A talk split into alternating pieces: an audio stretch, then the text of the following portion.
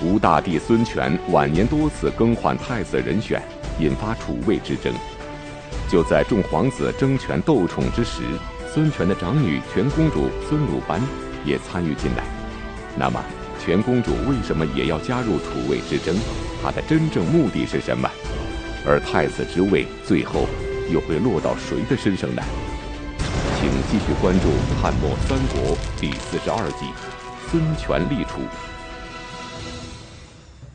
前面咱们讲，魏明帝曹睿驾崩之后，司马懿和大将军曹爽同为托孤重臣，辅佐幼主。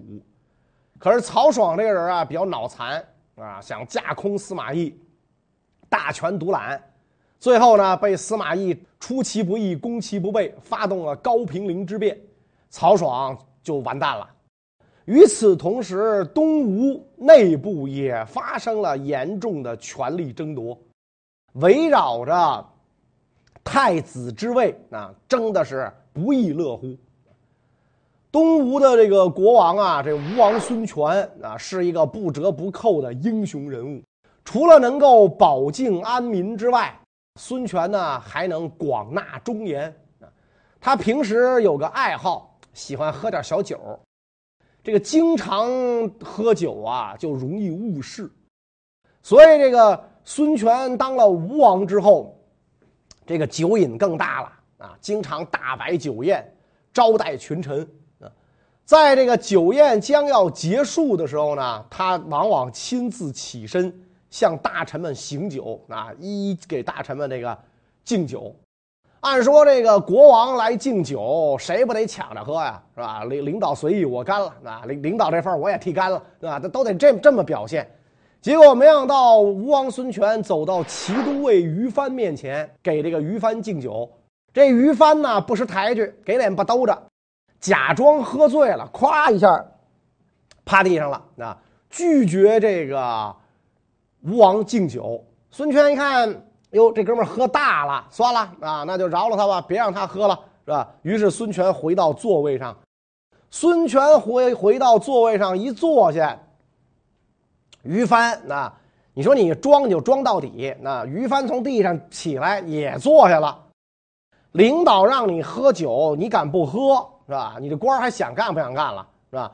所以于帆干的这种这件事儿啊，让孙权非常生气。是吧？你摆明了不拿孤王当回事儿啊！我给你敬酒，你装醉，你找死吧，是吧？孙权当时可能也是酒喝大了，那这个这个这个怒从心头起，恶向胆边生，拔出利剑冲上去就要把于翻给宰了，是吧？当时在座的大臣们都吓得不敢劝阻啊，是吧？因为这个本来大王脾气就不是太好啊，然后这个这个现在又喝大了，不敢劝阻。只有大司农刘基上前一把抱住孙权，不让他杀于翻，并且呢跟这个孙权讲啊，说大王您在饮酒之后杀掉有才能的人是非常不妥当的，即使于翻有罪，罪不当死，而且他有罪，天下人又谁有有谁能知道呢？是吧？你也不能对外说，因为我给他敬酒，他不喝，所以我把他宰了，你也不能这么说吧？是吧？所以都大家都是会认为于翻是无故被戮。正因为大王您能广招人才，容纳贤士，所以天下有才之士才望风而至，我江东才能国泰民安。现在您一下子废弃自己的好名声，逞一时之快，您觉得这么做值吗？孙权听完之后非常生气，啊，说曹操能杀孔融，我为什么不能杀于帆呢？刘基说：“您看，您瞧您比的这人儿，是吧？曹操是贼呀，是吧？咱们天天骂他曹贼，曹贼，您能跟他比吗？曹操轻易的就害死贤人，所以天下人都反对他。而大王您施行仁义，与尧舜这样的贤君可比，怎么能跟曹贼相提并论呢？”孙权听完刘基这一番话，怒气才慢慢。消退啊，收把宝剑收起，这个回到座位坐下。那于帆因此免于死罪。酒席之后，孙权对手下人说：“说从今天开始，如果呢我要是喝高了，告诉你们要杀谁，你们可千万别去杀。等我酒醒了，你们再问啊。如果这个如果我酒醒了之后还说要杀他，再杀。还有一次，这个孙权在武昌临钓台饮酒，喝的是这个酩酊大醉。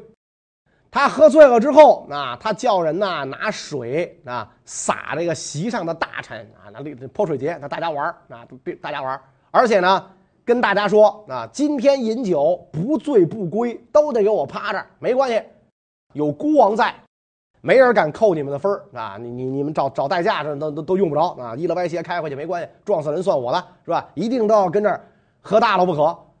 当时老臣张昭非常不高兴。板着脸，一言不发的离开了酒席，走到外面，坐到自己的车里边。啊，我就不能喝大了，我不能酒驾。那我得三朝老臣，我得给臣民做榜样。坐到自己车里，孙权一看，哟，怎么回事？是吧？我叫你喝酒，你上车了，就派人叫他回来，说今天只不过是咱君臣共乐，一块饮酒取乐罢了。你没事你生的什么气呀？张昭说。过去纣王酒池肉林，也是饮酒取乐，也不认为是坏事。孙权听完这个话之后，脸上露出惭愧之色，一句话也不说，就立刻宣布散席。今天咱不喝了，就到这儿了。所以啊，从这两个小故事可以看出来，孙权是比较善于纳谏的啊，能够听进这个呃，就是臣子的意见啊。而且在东吴，君臣关系也非常融洽啊，远远这个到不了像后世那因为得罪皇帝被满门抄斩这种事儿啊。到了公元二百二十九年，孙权趁着魏明帝曹睿年轻，吴国跟蜀汉关系也比较好的时机，正式称帝，改元黄龙，他就是历史上著名的吴大帝。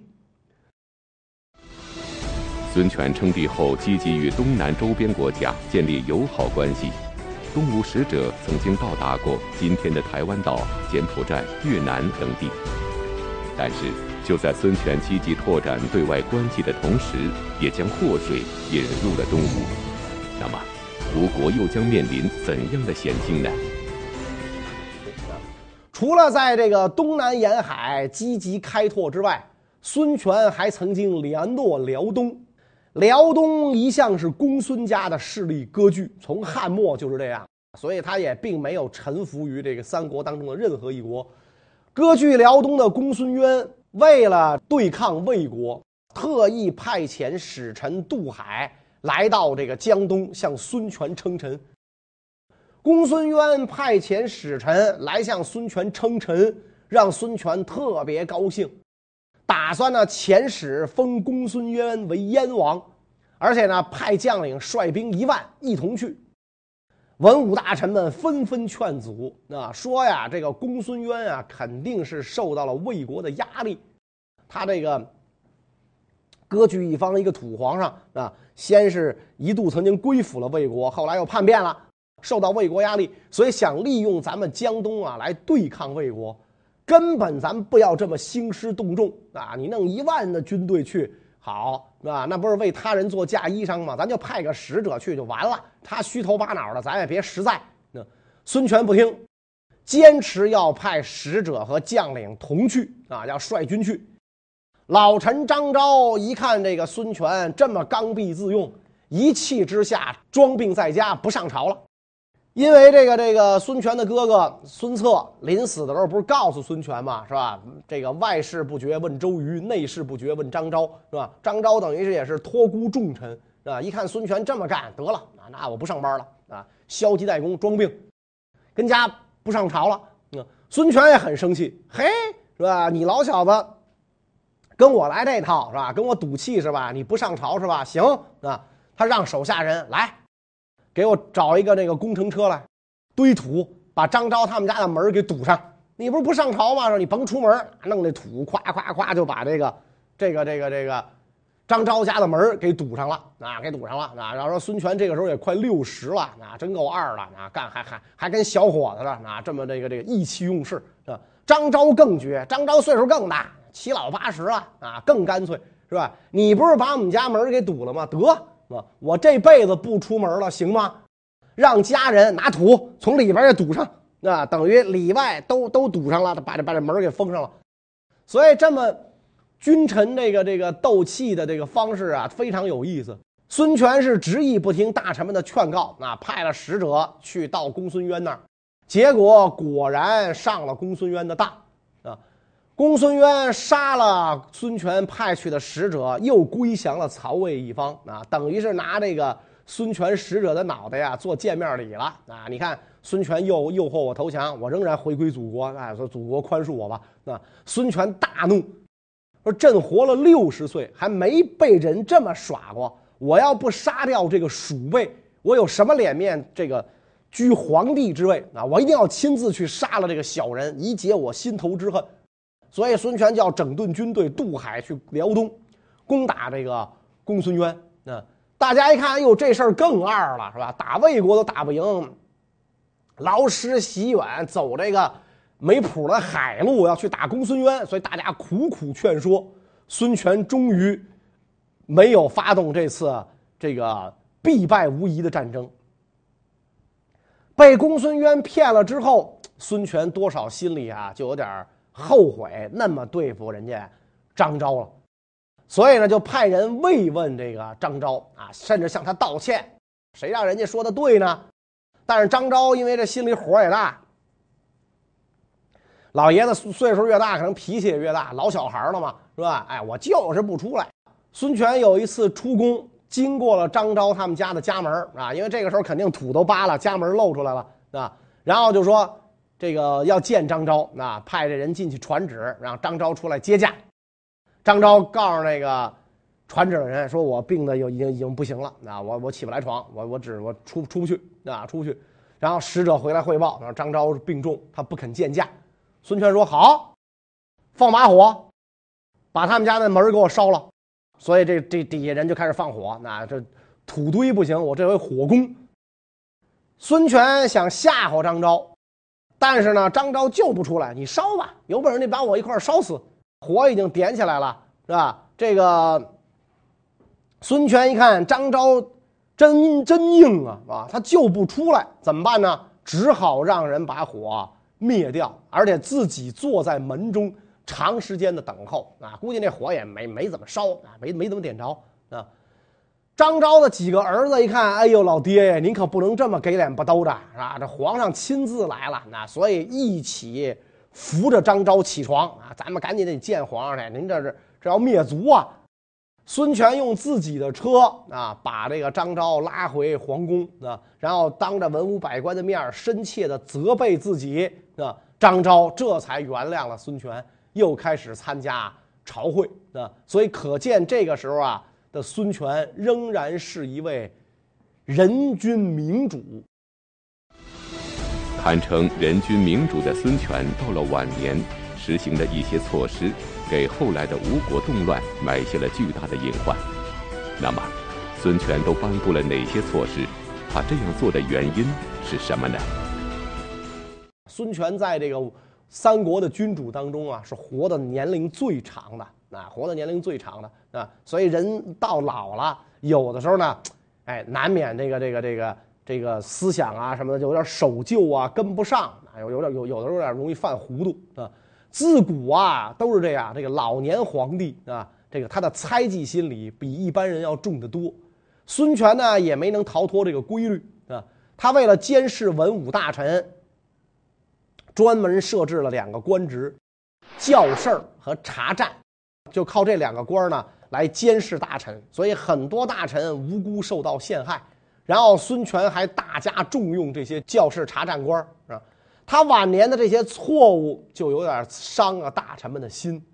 当然了，这并不是孙权最大的毛问题啊，他最大的问题就是在立太子上的举措。成为吴国后来内乱的最大原因！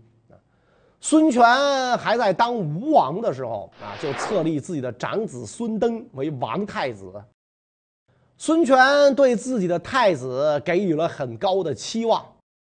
这个黄武四年，那个时候孙权还没有称帝，就为王太子孙登聘娶周瑜之女为王太子妃，而且呢，希望这个孙登啊熟读汉家典籍。知晓汉代的历史，特别是呢，这个孙权认为张昭对历史研究有师承名家的根基，多次向他请托啊，你好好教教这个王太子，因为张昭岁数太大了嘛，进宫讲课呀已经不方便了，不适合做家教了啊，所以这个孙权就下令让张昭的儿子张修先听张昭讲课，然后向这个孙登转授。孙登这个太子爷也非常不错。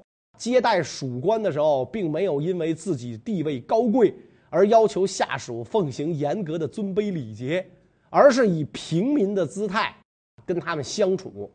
比如跟那个诸葛恪呀、张修啊这些人一同坐车，或者就睡在一起。平时接见大臣也不拘礼节。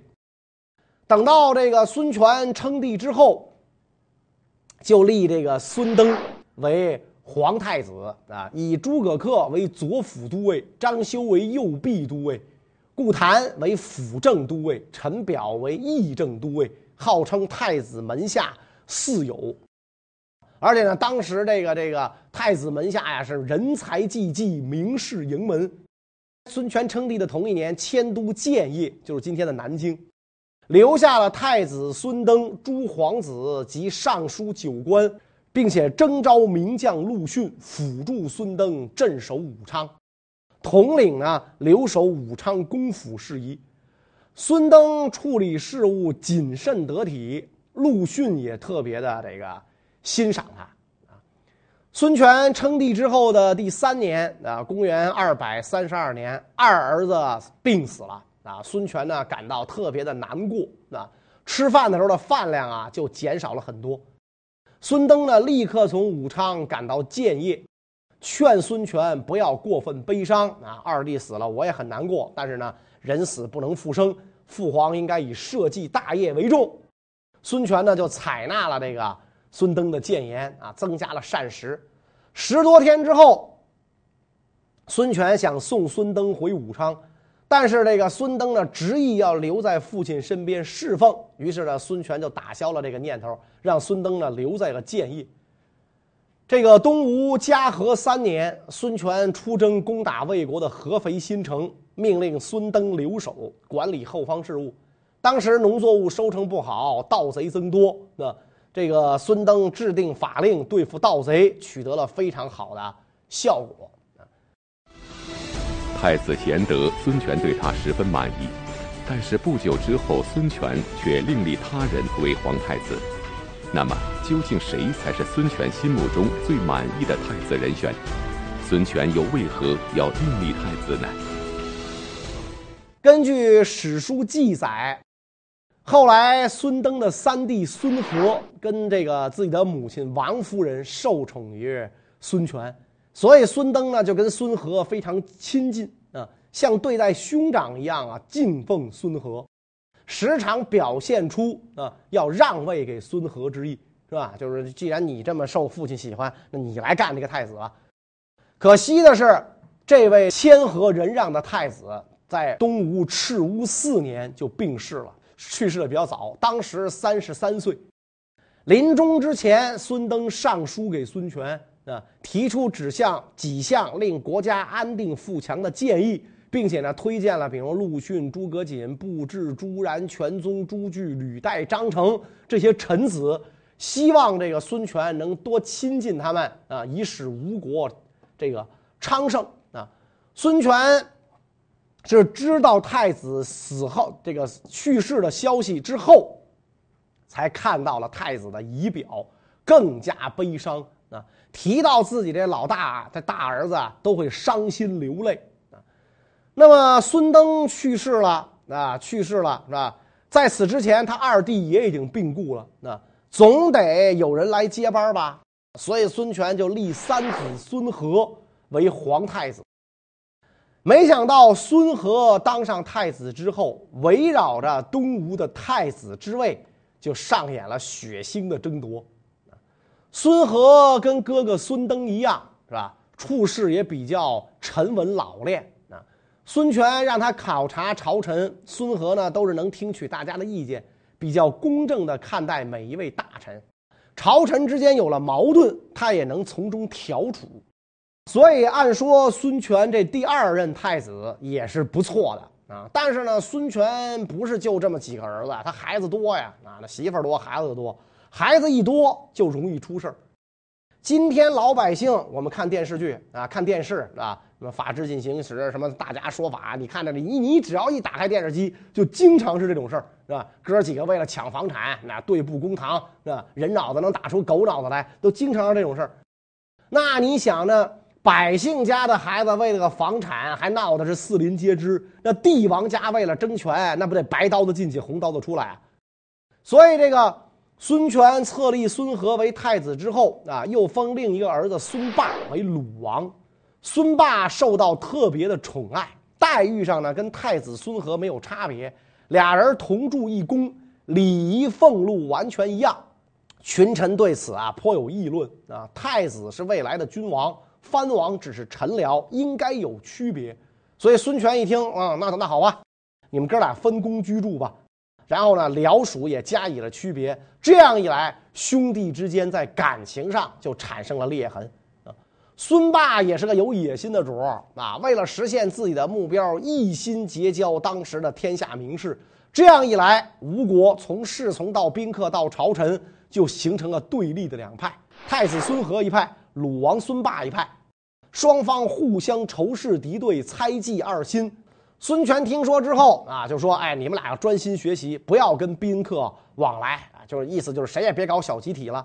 但是呢，除此之外，孙权并没有做出稳固太子之位的具体措施。就在太子孙和、鲁王孙霸争权斗宠的时候，孙权的长女全公主孙鲁班也参与了进来。那么，全公主为什么也要加入太子之争？他的真正目的究竟是什么呢？孙权的长女孙鲁班是嫁给了左护军全宗，所以呢被称为全公主。全公主孙鲁班跟太子孙和的妈王夫人不和，孙权呢因为立了孙和做太子，就想立王夫人为皇后，所以公主就百般阻挠。后来呢又怕这个太子继位之后啊怨恨自己啊。心中感到不安，就多次在这个父皇面前毁谤太子啊。有一次，这个孙权病重在床啊，就让太子啊去祭祀孙策的这个庙宇啊，到孙策的祭庙祈祷啊。太子妃的叔叔张修啊，他们家就在孙策的祭庙附近，于是呢，他就邀请太子啊，顺便来家坐坐。这根本就算不上什么事儿。但是这事儿呢，被这个人抓住了把柄，全公主派人监视，并且呢报告给孙权，说太子不在庙中，只去妃家商议事情，而且说王夫人看到陛下病重卧床，面有喜色。孙权听完之后怒发冲冠，勃然大怒。王夫人因为这件事吓得郁郁而终。这样一来，孙权对太子的宠爱啊就衰减了。看到孙权对太子宠爱减少，鲁王的党羽们就在这个皇上面前啊开始诬陷毁谤太子啊。这帮人本来就擅长造谣诽谤。孙权虽然还没老糊涂，但是呢，他也认为这些个指控不是空穴来风，所以感到很迷惑。这个时候，重臣陆逊上书规劝啊，说太子是储君。应该有坚如磐石的稳定地位。鲁王是藩国之臣，对他的宠爱俸禄应该有差别。那彼此各得其所，上下才能相安。而且这个陆逊连续上书三四次，这个言辞恳切，还要去京师当面陈述嫡庶大义。但是陆逊这个时候的做法，不但没有让孙权醒悟，反而让孙权。有点烦啊，有点这个这个不高兴。大臣顾谭是陆逊的外甥，那当年曾经是东宫四友之一。这个时候也给孙权上书，说臣听说，甭管是一国还是一家，一定要有明确的嫡庶区别，使尊卑之礼各不相同，高下有别，等级不可超越。只有这样，骨肉恩情才能保全，夺嫡的邪念才能断绝。长沙王吴芮疏远陈辽，但是世代在长沙做官享福，七个异姓诸侯王弄死了六个，就他们家传了好几代。为什么呢？因为他势力轻微。从前汉文帝让慎夫人与皇后并坐，元昂让慎夫人座位后退，文帝面有怒色。等到这个元昂谈论起上下尊卑大义，沉睡戚夫人被砍成人质的警戒，文帝已然面有喜色。慎夫呢也也就醒悟了啊，所以今天微臣所陈述的，并不偏袒任何一方，实在是为稳定太子并利于鲁王才说这番话。但是呢，这番话传到鲁王耳朵里头之后，鲁王跟顾谭也产生了隔阂。当时的太子太傅武粲也多次请求派鲁王出镇夏口。并且驱逐鲁王身边的小人，不要让他们留在京师，而且呢，还多次向陆逊通报消息。于是鲁王和自己身边的党羽一起诬陷武粲，孙权大怒，拘捕武粲下狱处死。武粲因为多次跟陆逊联系，所以孙权派遣这个中使啊，就是太监去责问陆逊。陆逊，你想国之重臣呐，原来那么受这个信任的，被这个主上责问，所以就愤懑而死。俗话说：“鹬蚌相争，渔翁得利。”就在孙和孙霸争得不可开交的时候，太子之位却落入了他人手中。那么最后究竟是谁登上了东吴皇太子的宝座？而孙和孙霸又落得怎样的下场呢？因为全公主的诬陷和鲁王一党的不停进攻，到了公元二百五十年的秋天啊，这个二百五这这一年，孙权终于幽禁了太子孙和。朱据跟尚书仆射屈晃带领文武百官，用泥涂抹自己的头，自行绑缚，连日到宫门外跪求放了孙和。啊，孙权登上宫门一看，十分厌恶啊，就命令。各自责打一百杖，朱据降为新都郡丞，由这个这个这个朝中重臣一下给贬到一个郡丞啊。然后屈晃罢官，退居乡里。这个官吏因为谏指孙权废太子，被诛杀流放的好几十人啊。孙权把太子孙和废为平民啊，然后这个迁居外地。但是呢，他又赐鲁王孙霸自杀。孙霸百计千般啊，那机关算尽，虽然让兄长丢了储君之位，但是自己也没得着好啊，跟哥哥一块儿落了个双输的下场。而且孙权还把孙霸一党全部诛杀，尸体扔入长江啊。到此为止，东吴的这个储位之争才算是落下了幕啊，才算落了幕。当年十一月，孙权立孙亮为太子，鹬蚌相争是渔翁得利。那么这个得了利的孙亮，能够顺利的成为吴国至高无上的统治者吗？关于这个问题呢，我们下一讲再讲。谢谢大家。